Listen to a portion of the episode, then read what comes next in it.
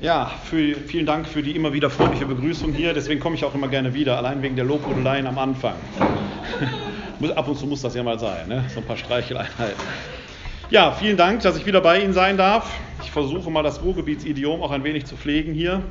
Sie wissen, die A224, die mich mit meiner Heimat verbindet, die fährt ja durch meinen Heimatstadtteil Essen-Altendorf durch. Sie waren immer schon an meinem Herzen, ob Sie es wissen oder nicht, aber Soling und äh, ich, wir pflegen eine lebenslange Verbundenheit, zumindest verkehrstechnisch. Aber heute haben Sie mich nicht äh, eingeladen, um Ihnen schöne Geschichten über das Ruhrgebiet zu erzählen, sondern ähm, weil wir eine neue Einheitsübersetzung haben. Und Frau Spengler-Refken äh, hat es schon gesagt, äh, Einheitsübersetzung, der Begriff ist nicht neu. Die alte Übersetzung, mittlerweile sagt man alte Übersetzung, das ist auch schon bemerkenswert, hieß auch Einheitsübersetzung, die war von 1980, da wurde die veröffentlicht. Die alte Einheitsübersetzung hieß Einheitsübersetzung, weil sie ursprünglich mal als ökumenische Übersetzung gedacht war.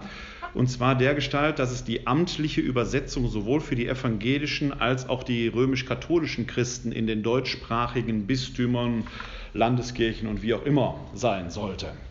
Das war mal das große Ziel. Was heißt amtliche Übersetzung? Amtliche Übersetzung heißt, das ist der Text, den wir in den Liturgien, in den Gottesdiensten hören. Bei der Einheitsübersetzung von 1980 sehen Sie das auch noch im Vorwort, dass daneben römisch-katholischen Vertretern eben auch Vertreter der Kirchen, die aus der Reformation hervorgegangen sind, drin vorkommen. Die evangelischen Kirchen sind dann aber ähm, doch aus dem Prozess der Einheitsübersetzung von 1980 relativ früh ausgestiegen und haben dann eine seinerzeit auch schon eine revidierte Übersetzung der Lutherbibel veröffentlicht. Ich glaube 1975 oder sowas kam die dann auf den Markt, da bin ich mir jetzt aber nicht ganz hundertprozentig sicher. Und da merken Sie schon dran, dass Bibelübersetzungen immer auch etwas Politisches haben. Denn wer sich mit der Exegese befasst, und wer Exegese studiert, egal jetzt ob Neues oder Altes Testament, ich bin jetzt eher der Neutestamentler, der lernt sehr schnell, dass Übersetzungen immer damit auch zu tun haben, dass man Ersetzen üben muss. Übersetzung heißt übe ersetzen. Denn wir haben ein grundlegendes Problem. Die Bibel ist nicht auf Deutsch geschrieben worden. Die Ursprachen der Bibel im Alten Testament, Hebräisch, Später dann in der Septuaginta eine griechische Übersetzung mit einigen biblischen Schriften des Alten Testamentes, die wir nur auf Griechisch haben. Im Neuen Testament das Koine-Griechisch. Das sind Sprachen, die mit, zumindest das Griechische ist zwar als indogermanische Sprache mit äh, unserer Sprache, dem Deutschen, verwandt. Beim Hebräischen wird das schon ganz, ganz schwierig, weil da einige Formen, auch Zeitformen drin vorkommen, die man im Deutschen nur sehr, sehr schwierig wieder oder bis gar nicht wiedergeben kann, wo man umschreiben muss. Aber ich will es einfach an einem Beispiel aus dem Griechischen deutlich machen, vor welchen Schwierigkeiten wir stehen und wie im Deutschen plötzlich ganz andere Klänge erzeugt werden oder in unseren Ohren sind, äh, die der griechische Urtext so gar nicht hat. Wenn das griechische, das griechische Neue Testament schreibt, Christus hat uns am Kreuz erlöst, das schreibt es eben im Griechischen schon gerade nicht, das ist schon die deutsche Übersetzung dann klingt in unseren deutschen Ohren, da hat Jesus mal irgendwann was gemacht, er hat unsere Sünden getragen, was auch immer, er hat uns erlöst. Ja, und jetzt müssen wir uns die Erlösung vielleicht irgendwie immer neu verdienen oder wir müssen uns dieser Erlösung neu anheimig stellen und wie auch immer. Das ist so das, wie das Deutsche funktioniert, das deutsche Denken auch funktioniert, der deutsche Sprache. Das Griechische kennt aber eine Tempusform, die steht da nämlich, die wird da im Neuen Testament immer verwendet. Diese Tempusform heißt Aorist kennen wir im Deutschen gar nicht. Der Aorist ist eine Tempusform, besser gesagt eine Aktionsart, die bezeichnet einmalige punktuelle Handlungen. Die ereignen sich einmal und gelten damit. Die erlangen Geltung. Wenn da im Griechischen steht, er hat uns am Kreuz erlöst, dann ist das eine einmalige Handlung, dieses, die Erlösungstat am Kreuz, man das ergänzen durch die Auferstehung, die gilt jetzt. Dadurch ist ein Zustand geschaffen worden, der hat von nun an dauerhaft Bestand. Das ist zum Beispiel für die Theologie der Paulusbriefe, die dann ja gerade auch im ökumenischen Dialog enorm wirksam sind, eigentlich von enormer Bedeutung. Denn wenn der Paulus schreibt, er hat uns am Kreuz gelöst, ihr seid nun der Sünde gestorben, dann denkt der Paulus damit, sie können gar nicht mehr sündigen. Sie geht gar nicht mehr, weil wir ja erlöst sind. Wir stehen jetzt in der Gemeinschaft Gottes. Für einen Griechen im griechischen Text sofort einleuchtend, im Deutschen gar nicht denkbar. Der hat uns am Kreuz erlöst und jetzt müssen wir uns diese Erlösung doch immer wieder irgendwie, weil wir machen ja immer wieder Dinge falsch, ne? schlagen wir den Nagel dann wieder tiefer rein. Das sind ja alles so Sachen, die man dann im Deutschen plötzlich denkt. Und sie merken plötzlich, dass die Übertragung, der Transfer von, im Falle des Neuen Testamentes, des Altgriechischen in das Deutsche ein enorm schwieriges, wichtiges Geschäft ist, bei dem hinzukommt, dass man natürlich bei Übersetzungen immer auch seine eigenen theologischen Vorstellungen sagen wir mal, ein wenig manipulativ unterschieben kann, wenn man es denn will. Denn die allerwenigsten Menschen gehen doch jetzt hin und äh, kontrollieren am Urtext nach, steht das da so. Eine der schönsten Manipulationen, die ich kenne, die bis heute wirksam sind, ist das reformierte Allein aus Glauben sind wir gerecht gemacht. Das Wörtchen allein finden Sie in keiner altgriechischen Bibelausgabe. Es taucht noch nicht einmal in textkritischen Varianten auf. Das hat Luther in seiner allerersten Bibelübersetzung da mal eingefügt, weil es seinem theologischen Denken entsprach. Es ist ja irgendwie auch nicht ganz verkehrt, das muss man auch sagen, allein, das Wörtchen allein steht nicht da. Und wenn Sie jetzt in die revidierte Luther-Übersetzung von 1975 schauen, dann finden Sie da das Wörtchen allein aus Glauben. Schauen Sie in die Einheitsübersetzung von 1980, finden Sie da aus Glauben sind wir gerechtfertigt.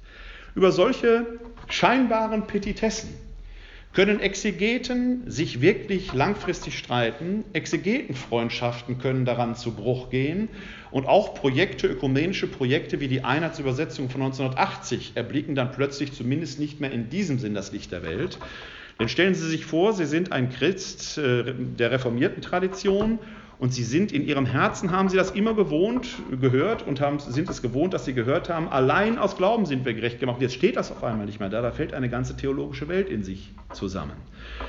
Deshalb war es schon problematisch 1980, die Einheitsübersetzung tatsächlich als ökumenisches Werk verbindlich für die Gottesdienste zu etablieren, was dazu geführt hat, dass die Einheit, sogenannte Einheitsübersetzung von 1980 zwar als ökumenisches Projekt geplant war, in Teilen auch ökumenisch zustande gekommen ist dann aber nur für die römisch-katholische Tradition verbindlich in der Liturgie wurde. Das heißt, wenn Sie jetzt sonntags in die Kirche gehen, dann hören Sie Einheitsübersetzungen von 1980. Das ist das, was uns ins Ohr gegangen ist. Dass auch die Einheitsübersetzung von 1980 nicht ganz frei von Schwierigkeiten war, versteht sich, denn jede Übersetzung ist immer auch ein Kompromiss. Und zwar ein Kompromiss zwischen größtmöglicher Treue zu dem jeweiligen Urtext, will man dessen Sprach- und Bildgestalt nachbilden. Dann hätten Sie im Deutschen solche tollen Konstruktionen wie habend den Glauben, gehend sind wir der Auferstehung entgegen oder sowas in der Art, also mit ganz vielen Partizipialkonstruktionen. So spricht kein Mensch. Oder wollen wir eben ein verständliches Deutsch haben, das auch unserem modernen Sprachgefühl entgegensteht? Da muss man Kompromisse schließen, das merken Sie. Man muss also der Übersetzer muss tatsächlich üben zu ersetzen und muss versuchen, adäquate Lösungen zu finden. Und dazu kommt noch, dass manche Sache natürlich in unseren Ohren festgebrannt ist mit dazugehörenden theologischen und soziologischen Implikationen, und die aus den Ohren herauszukriegen, ist tatsächlich schwierig. Eine Stelle, mit der wir uns später noch befassen werden, ist die berühmte Maria- und Martha-Perikope aus dem Lukas-Evangelium. Und sie alle haben es im Ohr, dass Jesus die Martha scheinbar tadelt. Martha, Martha, Maria hat den besseren Teil erwählt, der soll ihr nicht genommen werden mit der Implikation, dass Hausarbeit auf keinen Fall so bedeutsam wie wichtig ist als das Lauschen zu Füßen des Herrn da selbst. Da steckt ja latent ein Tadel mit drin. Da hat die neue Einheitsübersetzung eine interessante Wendung genommen, die tatsächlich dann näher am Urtext ist. Dazu aber später mehr. Jetzt haben wir die Einheitsübersetzung von 1980 gehabt, in vielen Teilen sprachlich gefällig, aber nicht unbedingt immer wie soll ich sagen, äh, ja, den Text als solches repräsentierend. Man musste also schon immer wieder mal, zumindest als Exeget, in den Urtext hineinschauen, zu gucken, steht da wirklich das, was die Einheitsübersetzung so transportiert? Oder funktioniert der Urtext nicht möglicherweise komplett anders? Hat er vielleicht eine ganz andere Intention als das, was uns jetzt hier geschrieben steht? In der Liturgie kommt übrigens erschwerend hinzu, dass Sie, das merken Sie als Gottesdienstteilnehmerinnen und Teilnehmer gar nicht, manche Perikopen zusammengekürzt sind. Da fehlen Ihnen plötzlich eine ganze Reihe von Versen. Das war zum Beispiel letzten Sonntag so, in der äh, ersten Lesung, da hören Sie ja von der Salbung Davids. Da werden aber die Brüder, die vorher gesalbt werden sollen, gar nicht erwähnt, die fallen aus. Das ist in diesem Fall, finde ich es auch nicht ganz unproblematisch, dass man es einfach weggelassen hat. Bei manchen Stellen ist es schlicht und ergreifend sinnentstellend. Etwa wenn Sie aus dem Propheten Amos hören, du gehst auf wie die Morgenröte. Äh, und man hat den Eindruck, das ist ein tolles Bild der Verheißung da ist. Und schaut man in Amos, dann signalisiert der Kontext, das ist eine Gerichtsansage wo man also quasi durch die Textauswahl von dem, was wir in der Kirche im Gottesdienst hören, einen ganz anderen Eindruck hat, als er eigentlich im Urtext hat. Das Problem ist ja, dass die Bibel nicht aus Versen besteht. Wir haben die Verse mal der Einfachheit halber, der Zitierbarkeit da hineingebracht. Die Bibel ist erzählte Geschichte Gottes mit den Menschen in vielfältigen Gattungen und Formen. Da sind Geschichten drin, Gedichte, Berichte, Briefe mit starken Argumentationsanteilen, Verheißungen, visionäre Texte und so weiter, Klagegebete, Bittgebete, Fluchgebete, all das, was das Menschenherz fähig ist hervorzubringen. Es sind Texte, die von Menschen in menschlicher Art verfasst worden sind von denen Menschen gesagt haben, darin bringt sich aber genau dieses genuine Verhältnis Gottes zu den Menschen zum Ausdruck und von Generation zu Generation bis auf den heutigen Tag haben Menschen in diesen Schriften Trost, Halt, Wegweisung gefunden. Der Kanon, von dem wir reden, der ist auch nicht so vom Himmel gefallen. Es gibt noch nicht mal einen christlichen Kanon, eine Bibel, auf die wir alle Christen geeinigt hätten. Wir haben mindestens drei. Einigermaßen einig sind sich alle Christen, ich rede jetzt nur von den Christen, ich lasse die jüdischen älteren Geschwister jetzt mal draußen, dann wird es noch komplizierter werden. Einigermaßen einhelliger Ansicht sind wir, was das Neue Testament angeht, was den Umfang angeht, aber schon nicht die Anordnung. Denn in evangelischen Bibelausgaben stehen der, der Jakobusbrief und der Hebräerbrief vor der Offenbarung, weil Luther mit denen theologisch nicht so viel anfangen konnte.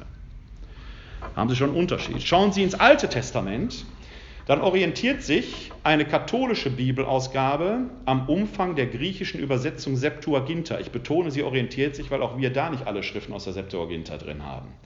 Die orthodoxen Christen haben nämlich einige Schriften mehr aus der Septuaginta drin. Wir haben zwei Makkabäerbücher, die orthodoxen haben schon drei Makkabäerbücher, das Buch Esra und so weiter. Da finden Sie in orthodoxen Bibeln.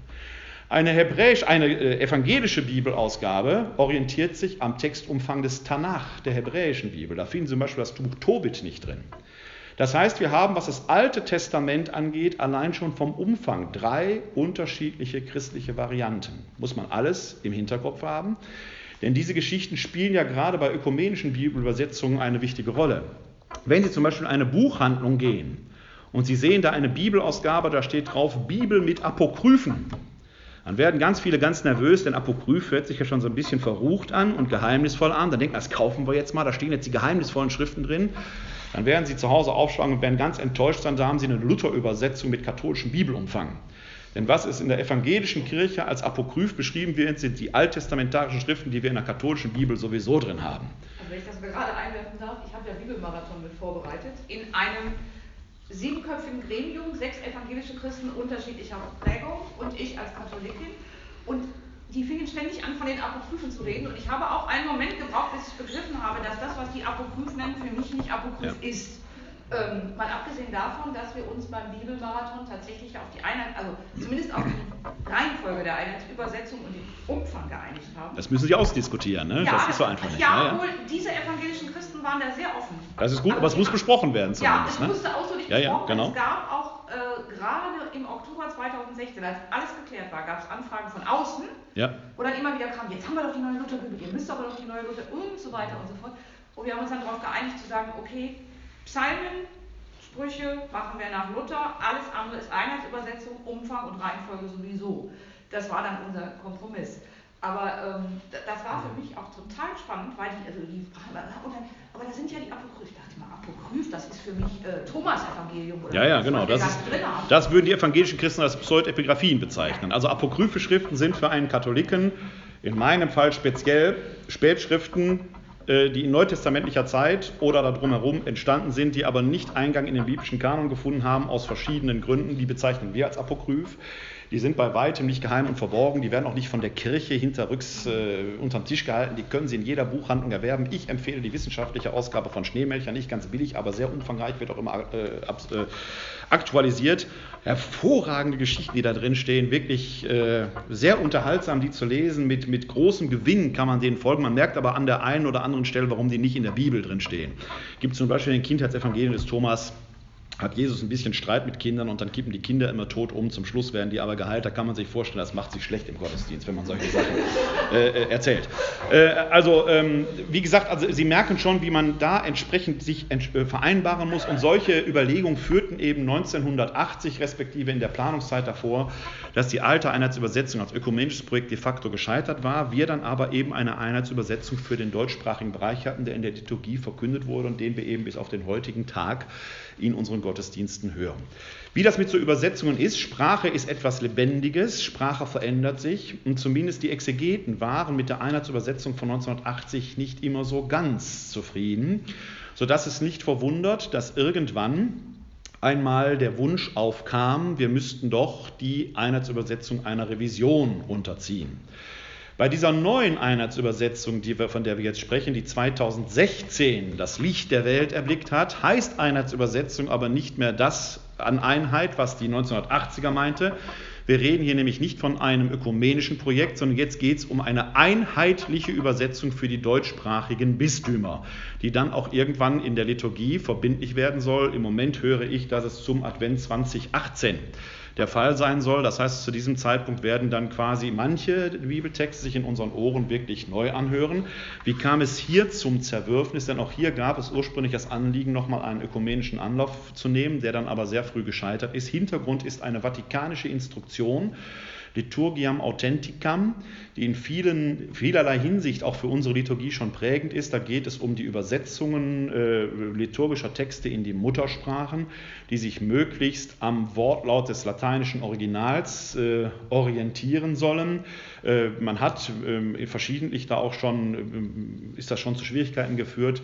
Äh, wer sich zum Beispiel für Beerdigungsriten interessiert, wird feststellen, dass wir in den letzten zehn Jahren drei verschiedene Beerdigungsmanuale haben, weil das alte Beerdigungsmanuale, was äh, in den 90er Jahren, 80er Jahren, 70er Jahren gültig war, äh, übersetzt worden ist. Und in der neuen Übersetzung tauchten wir danken, wir bitten dich um die Ohren deiner Barmherzigkeit, also Sprachspiele, die im Lateinischen funktionieren, die im Deutschen gar nicht gehen.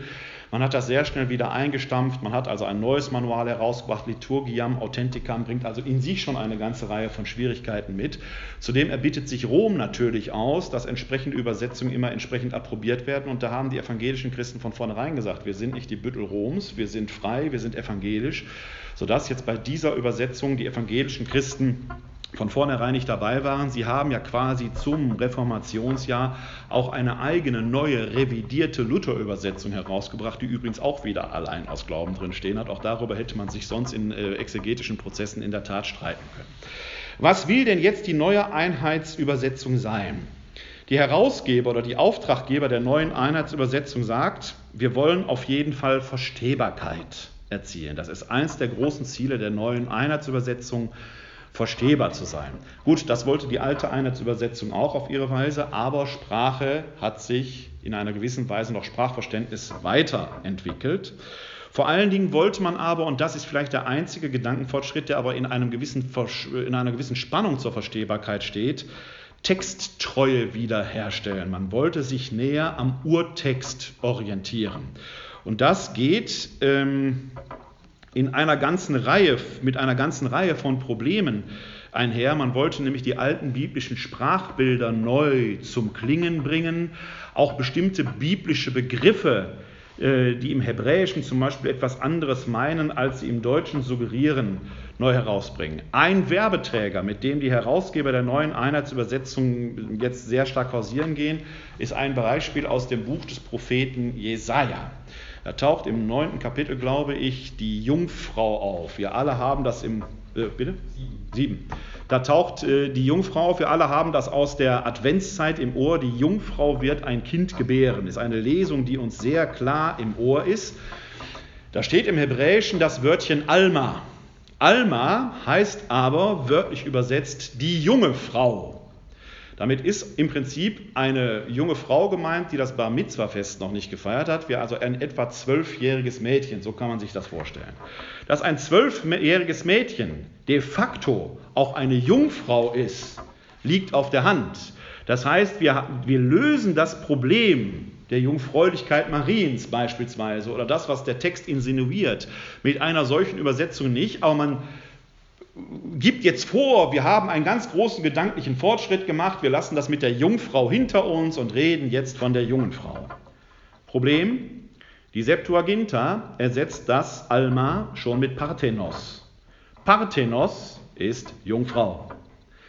Im Neuen Testament, im Lukasevangelium, wird Maria als Parthenos bezeichnet und nicht als junge Frau.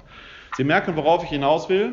In der Werbung wird hier ein ganz großer gedanklicher und exegetischer Fortschritt suggeriert, der rein sprachlich, wenn man das Hebräische als Urtext annimmt, auch richtig ist, dass man dort von der jungen Frau spricht. Es löst nur überhaupt keins der exegetischen Probleme oder der theologischen Probleme oder Fragestellungen, die damit verbunden wären. Das ist etwas, was man auf einer anderen Ebene äh, eben auch noch äh, beobachten kann, wenn zum Beispiel in der Apostelgeschichte, in der, im Römerbrief die Apostolin Junia erwähnt wird. In der Einheitsübersetzung von 1980 ist die Junia noch ein Mann, Junias. In der Einheitsübersetzung von 2016 ist sie jetzt endlich eine Frau, Junia. Wie kommt man von dieser einen zu dieser anderen Variante? Wenn Sie eine wissenschaftliche Bibelausgabe zur Hand nehmen, zum Beispiel ein solches Werk, wie ich es hier habe, das ist der Nestle Aland, nicht die ganz aktuelle Auflage, die 28., sondern die 27., ist jetzt aber nicht so ganz tragisch, dann sehen Sie hier oben den griechischen Urtext und zwar wie Nestle Aland ihn als ursprünglich annehmen. Hier unten drunter, was so aussieht wie Fußnoten, ist der sogenannte textwissenschaftliche Apparat. Wir haben ja ein grundlegendes Problem. Es gab, als Paulus und Konsorten die neutestamentlichen Texte verfasst haben, etwas Ähnliches könnte man jetzt auch zum Alten Testament sagen, als sie ihre Texte verfasst haben, gab es noch keine Computer. Man konnte noch nicht auf Disketten und ähnliches speichern, sondern einer las vor und dann saßen in so einem Raum, einem Skriptorium, 10, 20 Skriptoren, die nach dem, was sie hörten, entsprechend mitschrieben. Sie kennen das noch aus dem Schulunterricht beim Thema Diktat. Man verhört sich mal, man verschreibt sich mal. Manchmal genügt sogar ein einzelner Tintenklecks und ein Buchstabe verändert seine Form. Der griechische Buchstabe Nü und der griechische Buchstabe Kappa unterscheiden sich tatsächlich nur durch ein, kleines Strichlein. Es gibt eine ganz berühmte Stelle aus dem zweiten Korintherbrief im fünften Kapitel.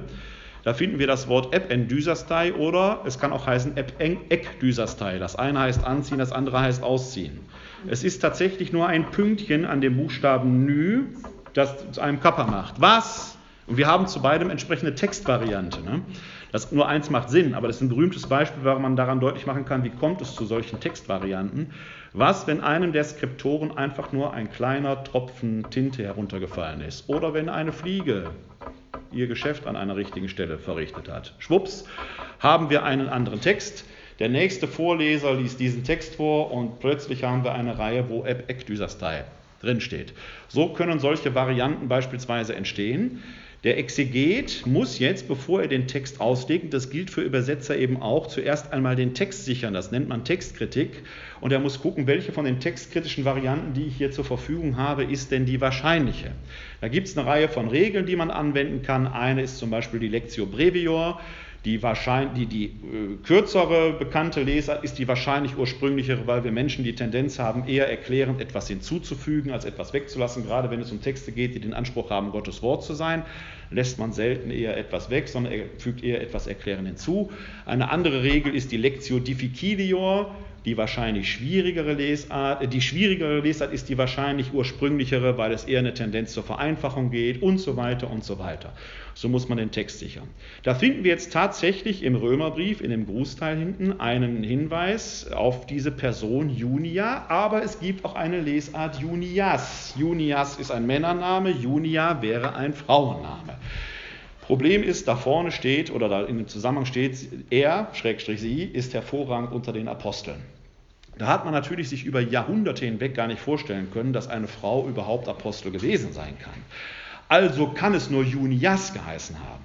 Junia ist aber Lectio Difficilio in dem Sinne, ist also eigentlich ursprünglicher, zudem wir in dem Grußteil eine ganze Reihe von Frauen ohnehin erwähnt haben, die immer auch als Paare erwähnt werden. Und die Junia wird auch mit einem Mann zusammen als Paar erwähnt.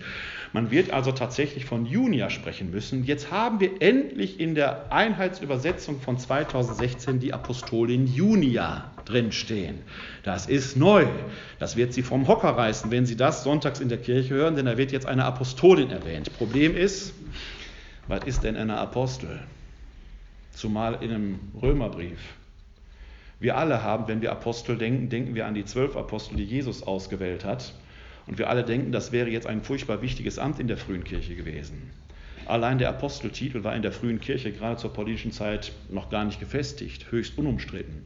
Paulus muss darum kämpfen, überhaupt als Apostel im Sinne des Zwölferkreises anerkannt zu werden. Er wird in jedem Briefeingang geht er darauf ein und ringt mit seinen Gemeinden darum, ich bin wie sie, ich bin von Christus persönlich berufen. Was ist eine Apostolin? Was ist ein Apostel? Heißt wortwörtlich übersetzt nur Botschafter oder Gesandter. Ja, ist eine Verkünderin gewesen. Lukas weigert sich, Paulus Apostel zu nennen. Der Apostelgeschichte wird ja kein einziges Mal von Lukas als Apostel bezeichnet. Also auf die Apostolin Julia ist es schön, dass endlich, dass die Junia endlich wieder Frau sein darf. Aber es hat kirchenrechtlich oder theologisch trägt das jetzt nicht viel aus. Da kann man jetzt nicht daraus entwickeln, dass Frauen in der frühen Kirche schon ganz wichtige Ämter gehabt haben, zumal wir in der paulinischen Zeit sind, wo entsprechende Institutionalisierungsprozesse noch gar nicht stattgefunden haben. Also es ist nicht nichts, aber es ist auch nicht das Feuerwerk, das man uns glaubt, das jetzt damit verbunden wäre. Aber Sie sehen, wie solche Änderungen jetzt quasi den neuesten Stand der exegetischen Forschung widerspiegeln und das ist als solches auch gut und richtig so. Das muss man als solches feststellen.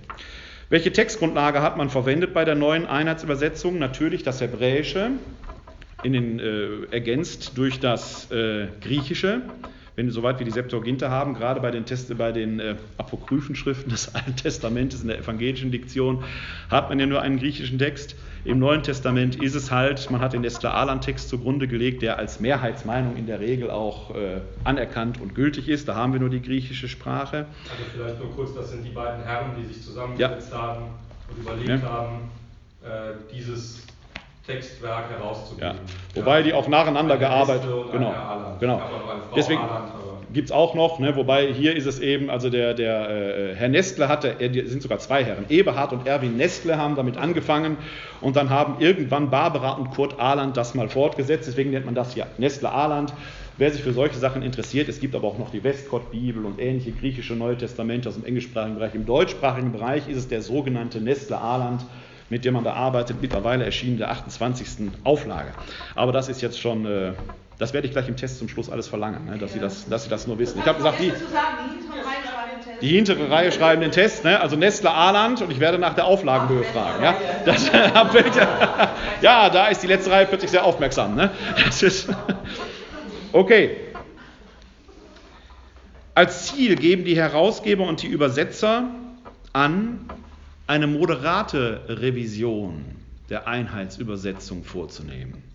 Und das Wort moderat wird irgendwo dann auch zu einem Fangstrick, wie wir gleich sehen werden, weil es gibt nach meinem Dafürhalten, da bin ich schon ein wenig bei der Kritik äh, der neuen Einheitsübersetzung. Ich werde gleich ein paar positive Beispiele, aber auch ein paar kritische Elemente sagen. Äh, eine Kritik, die ich daran habe, ist, ähm, es hat eine ganze Reihe von Übersetzern gegeben, alt, renommierten Alt- und Neutestamentlern, die auch entsprechend namentlich im Anhang der Ausgabe des Bibelwerkes äh, genannt werden, die jeweils für einzelne Bücher zuständig waren. Der Auftrag war, jede Schrift einer moderaten Revision zu unterziehen. Manche haben den Schwerpunkt auf den Begriff Revision gelegt, wie zum Beispiel Erich Zenger, der das Psalmenbuch von der Pike auf neu übersetzt hat. Und das gehört wirklich, das muss ich sagen, zu dem Wichtigsten und Schönsten, was man in der neuen Einheitsübersetzung hat, dass die Psalmen in ihrem Sprachklang, in ihrer Sprachfarbe ganz neu klingen und sicherlich ursprünglicher, als es die alte Einheitsübersetzung war. Erich Zenger, ein ausgewiesener Fachmann, hat das tatsächlich von der Pike auf revisioniert. Manche Übersetzer sind aber hingegangen und haben das moderat stärker betont und äh, haben gesagt, wir nehmen wirklich nur die größten Fehler heraus und korrigieren die, sodass wir Texte haben, die sich so gut wie gar nicht verändert haben.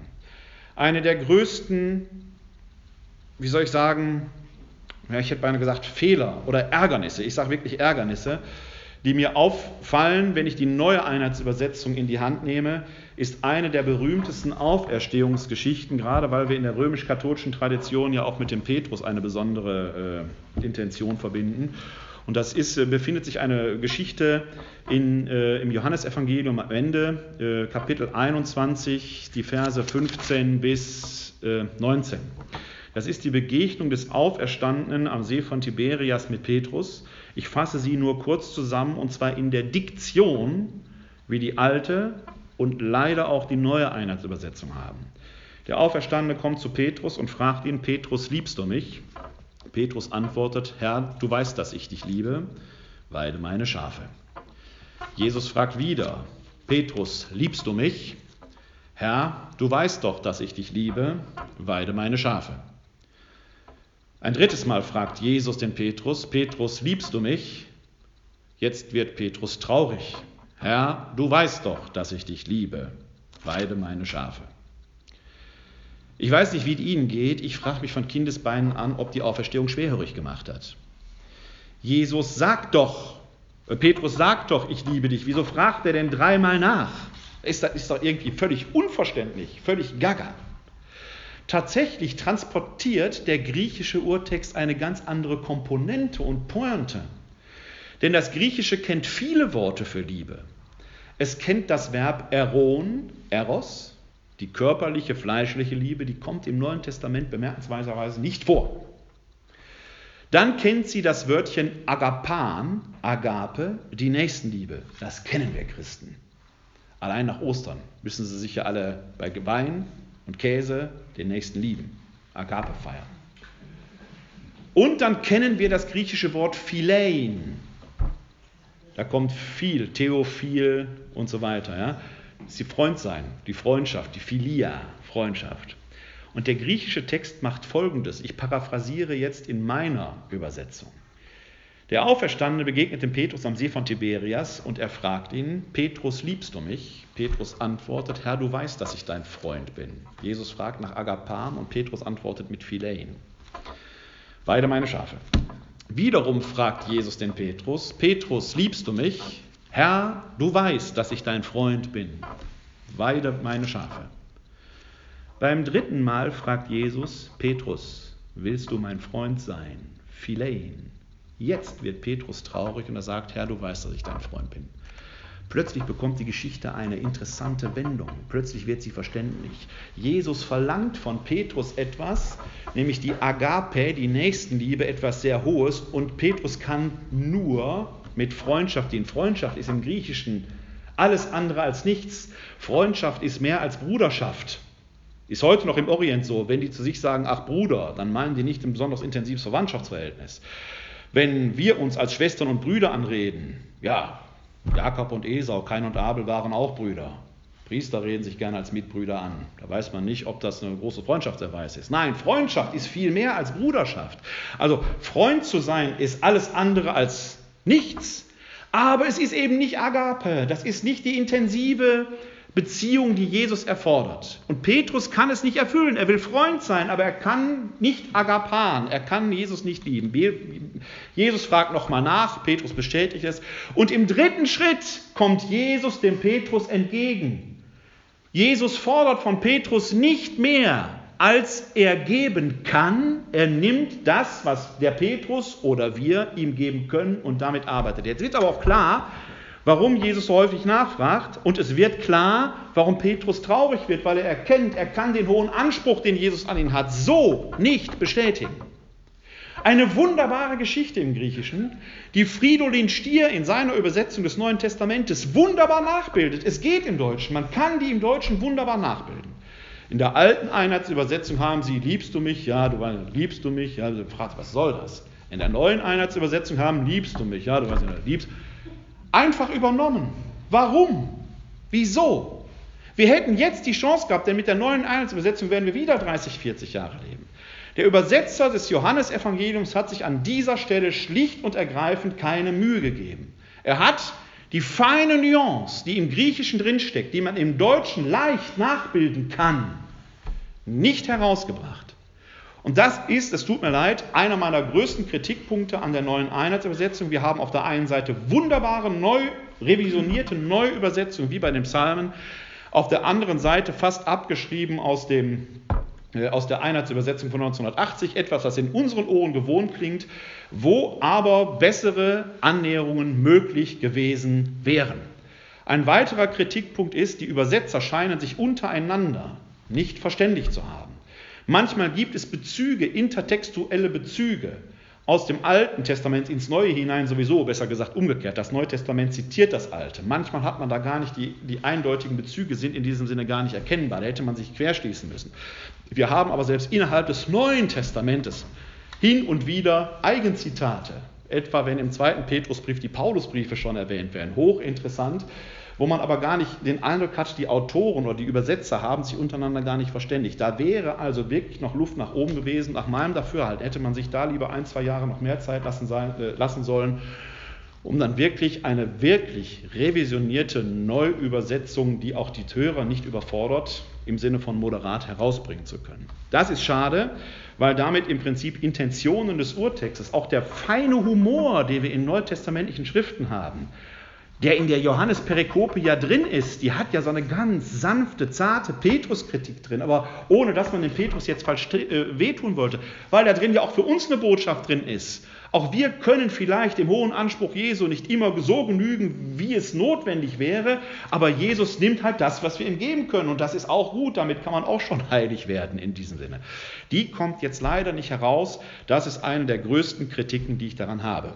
Um diese Kritik jetzt mal durch etwas Positives zu konterkarieren, in der schon erwähnten Maria-Martha-Perikope war in der alten Einheitsübersetzung immer schon ein Klops drin, der dann tatsächlich ja auch zumindest im deutschsprachigen Bereich zu entsprechenden ähm, ja bis ins Soziale des Alltags hineingehenden Konnotationen hatten. Wenn etwa die Maria hervorgehoben und die Martha scheinbar getadelt wird, äh, indem es da heißt, Maria, äh, Martha, Martha, du machst dir viele Mühen, Maria hat den besseren Teil erwählt, der soll ihr nicht genommen werden.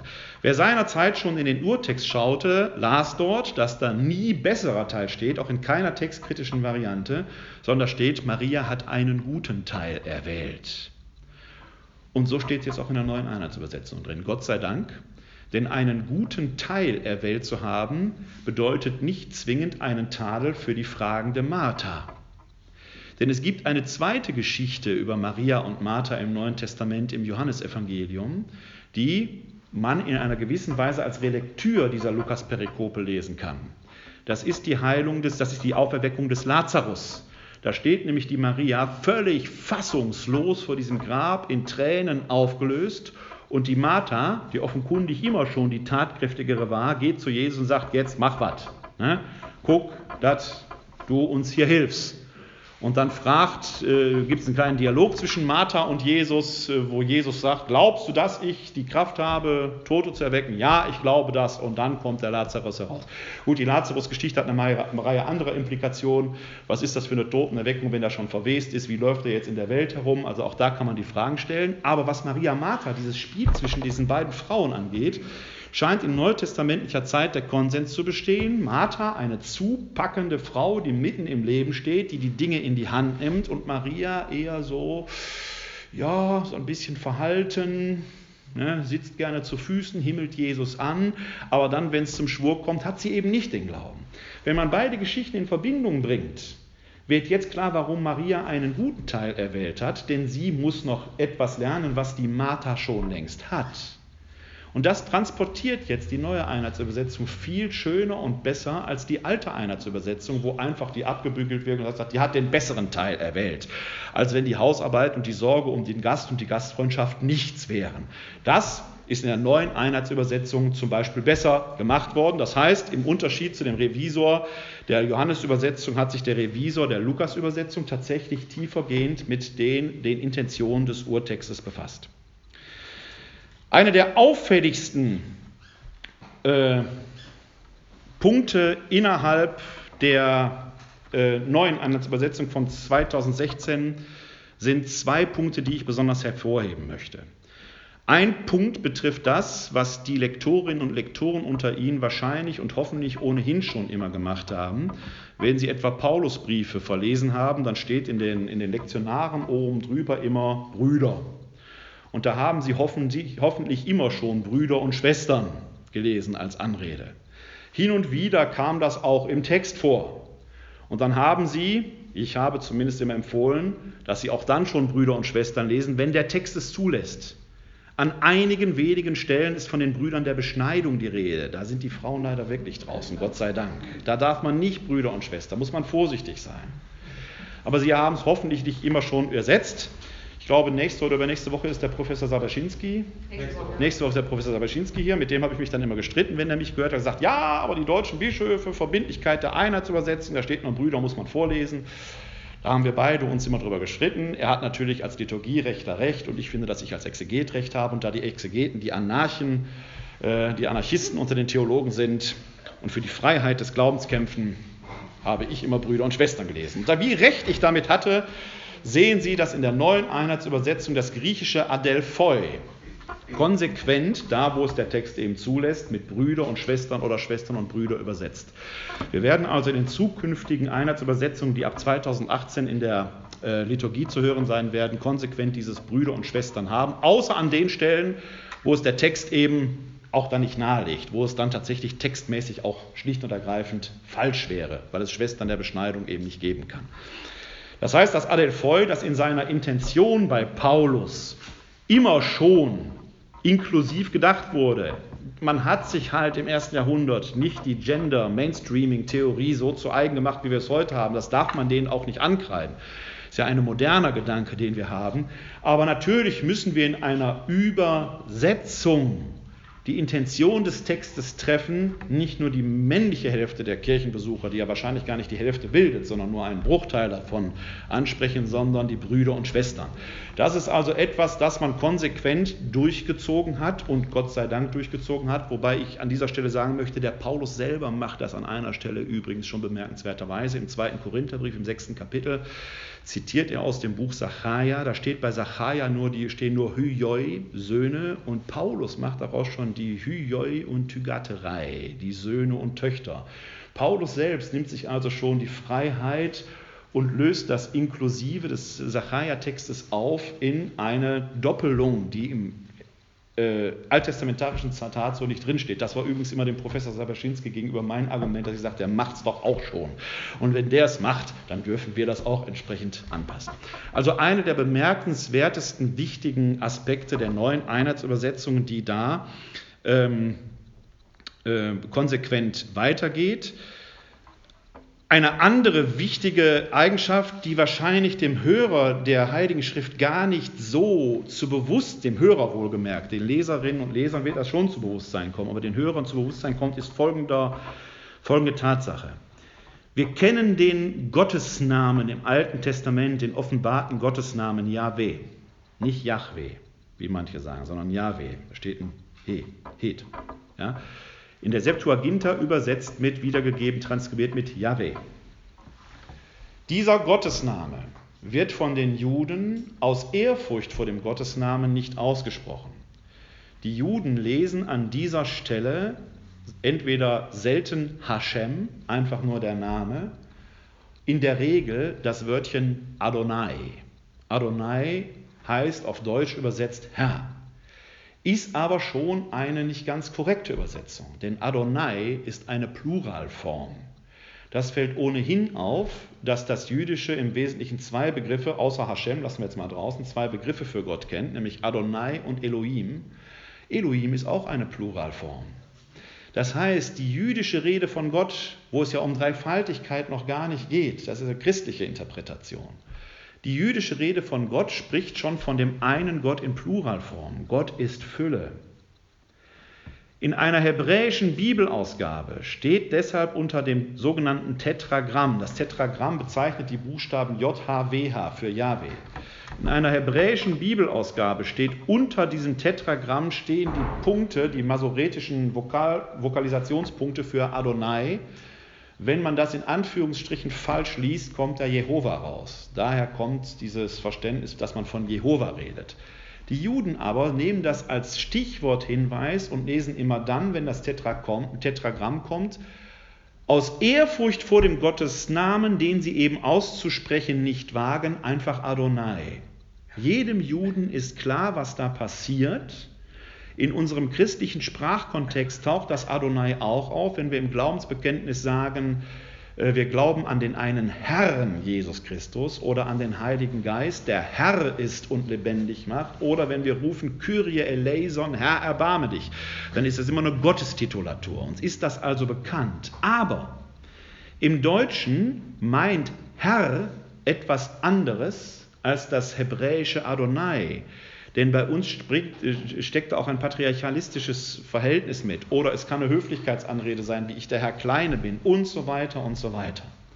Das reißt die Rede vom Herr können Sie mal eine Umfrage hier in Solingen machen, wer im kirchlichen Kontext, wenn er Herr hört, da eine Gottestitulatur mitdenkt. Ich glaube, dass der Prozentzahl derer, die das bejahen würden, relativ gering ist. Und ich vermute mal, wenn wir die Umfrage hier im Raum machen würden, dass das Ergebnis auch eher, also jetzt haben Sie es gehört, ne? also für den Test wissen Sie Bescheid, Herr heißt Gott. Aber wenn ich Sie eingangs gefragt hätte, hätten Sie wahrscheinlich nur einige von Ihnen hätten diese Verbindung so gezogen. Die neue Einheitsübersetzung geht jetzt hin und übersetzt konsequent da, wo bisher in der Einheitsübersetzung Yahweh stand, also der Gottesname JHWH im Hebräischen steht, Herr, und zwar in Kapitelchen geschrieben, um das im Schriftbild deutlich zu machen. Jetzt können Sie Kapitelchen aber nicht vorlesen. Und der Bibeltext, Bibeltexte sind im Wesentlichen zur Verkündigung gedacht. Sie sollen neu gestaltet werden. Paulus sagt im Römerbrief, der Glaube kommt vom Hören. Wir sollen es durch die Ohren hören, ins Herz bekommen und dann in unser Leben hinein übersetzen. Kein Mensch hört Kapitelchen. Das funktioniert im Deutschen einfach nicht wie im Hebräischen, wo seit Menschengedenken das Adonai als Titulatur für Gott gedacht ist. Es funktioniert einfach nicht. Es funktioniert in meinen Augen noch nicht mal im Schriftbild. Ich lese zwar die Kapitelchen, aber welcher deutsche Bibelleser verbindet denn jetzt mit Herr den Umweg Adonai Yahweh? Man hätte es im Schriftbild nach meinem Dafürhalten besser machen können, wenn man das Jüdische adaptiert hätte und hätte die vier Buchstaben JHWH geschrieben und dann darunter, wie die masoretische Punktation, Herr. Sind auch vier Buchstaben. Hätte wunderbar funktioniert. Wir hätten eine wunderbare Nähe zum Jüdischen gehabt. Hätten die jüdische Idee transportiert und man hätte dann als deutscher christlicher Leser, Leserin für sich entscheiden können, lese ich jetzt Herr oder lese ich Yahweh. Es kommt ja noch schlimmer. Adonai hat keinen Artikel. Im Deutschen steht da immer der Herr. Also diese Idee finde ich vom Ansatz her gut gemeint. Aber gut gemeint ist leider nicht immer gut gemacht. Und hier finde ich, transportiert die neue Einheitsübersetzung etwas nicht konsequent zu Ende, weil uns dadurch das Verständnis für den Gottesnamen, dass der da steht, Yahweh, vollständig verloren geht. Was im Jüdischen eben nicht so funktioniert, weil jeder weiß, Adonai ist Yahweh oder Hashem, der Name. Und im Schriftbild lese ich eben JHWH mit den Punkten von Adonai unten drunter. Jetzt ist selbst im Schriftbild Yahweh verschwunden. Der taucht gar nicht, ist aber der Gottesname.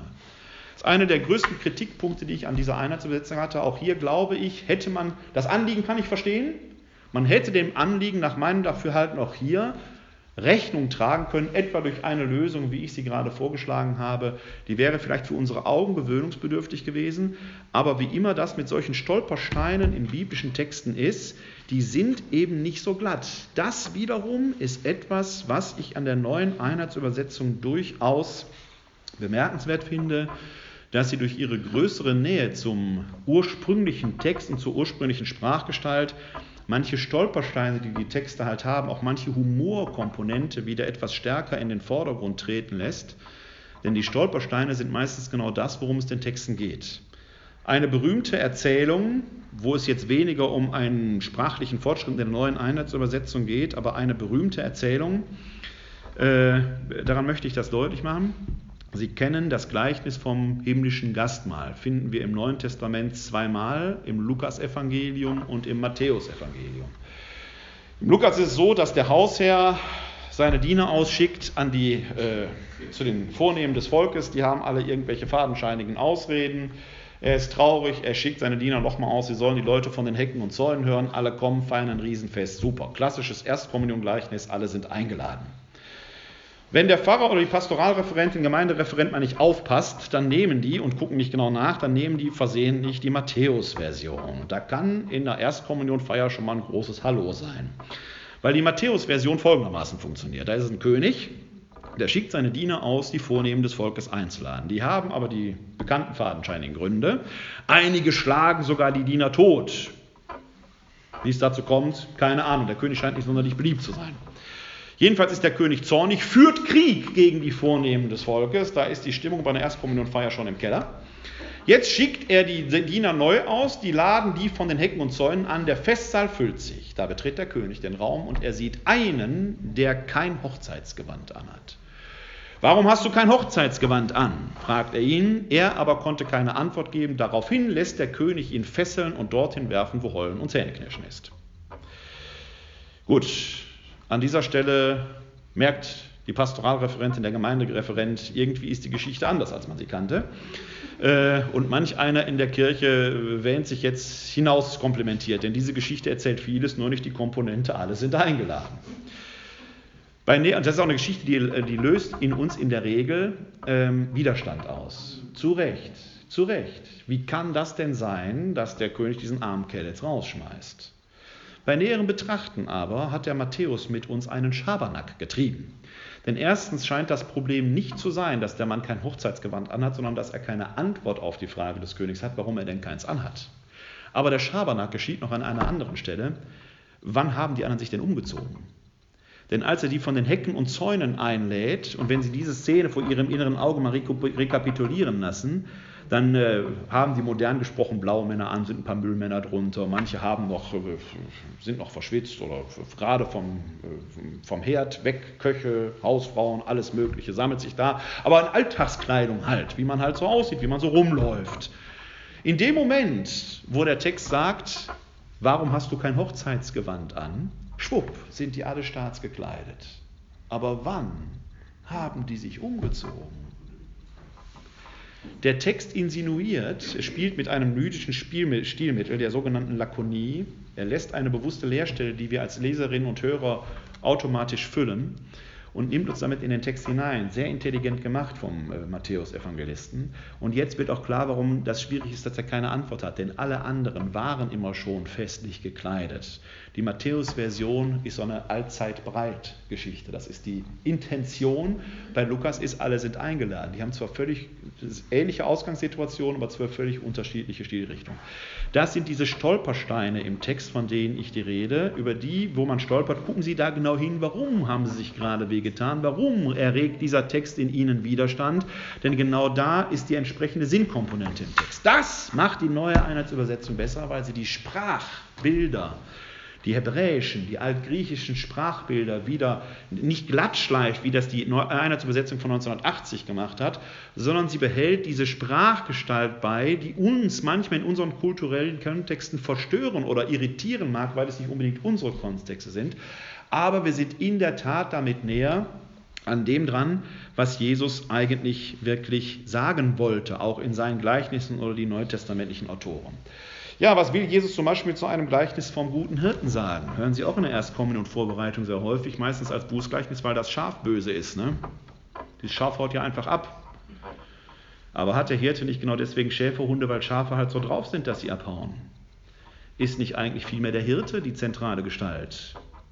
Er hat nicht aufgepasst. Deswegen kriegt er auch Panik. Und so ist Gott. Wenn einer von uns sich dünne macht, dann denkt Gott, er hätte seine Aufsichtspflicht verletzt und er rennt hinter uns her. Plötzlich wird aus einem Bußgleichnis ein wunderbares Gleichnis der Liebe Gottes, vor dem wir weglaufen können, aber der ist hinter uns her wie der Teufel hinter der arme Seele und der Teufel stellt sich plötzlich als der liebe Gott heraus. Ist doch viel wunderbarer, als so eine Geschichte ewig mit einem Druck zu erzählen. Ja, wir sind nur Schafe. Wir dürfen manchmal abhauen. Wir sind so drauf und der Hirte muss aufpassen, dass er seine Herde zusammenhält. In diesem Sinne lohnt es sich dann auch tatsächlich, den Psalm 23 neu zu lesen. Der Herr ist mein Hirte, nichts wird mir mangeln. Wie gesagt, aus dieser wunderbaren Psalmübersetzung von Erich Zenger, da wird Ihnen vieles dran bekannt werden, aber aus der finsteren Schlucht und dem tiefen Tal werden plötzlich ganz eigene Sprachbilder, die im Jüdischen, im Hebräischen viel ursprünglicher angelegt sind. Es ist keine Revolution in unseren Ohren, aber der Text lässt uns neu aufhorchen. Wenn das die neue Einheitsübersetzung zu Wege bringt, dass wir manche Texte in einem neuen Gewand hören und dadurch vielleicht wieder genauer hinhören, dann ist ein wichtiges Ziel der neuen Einheitsübersetzung erreicht.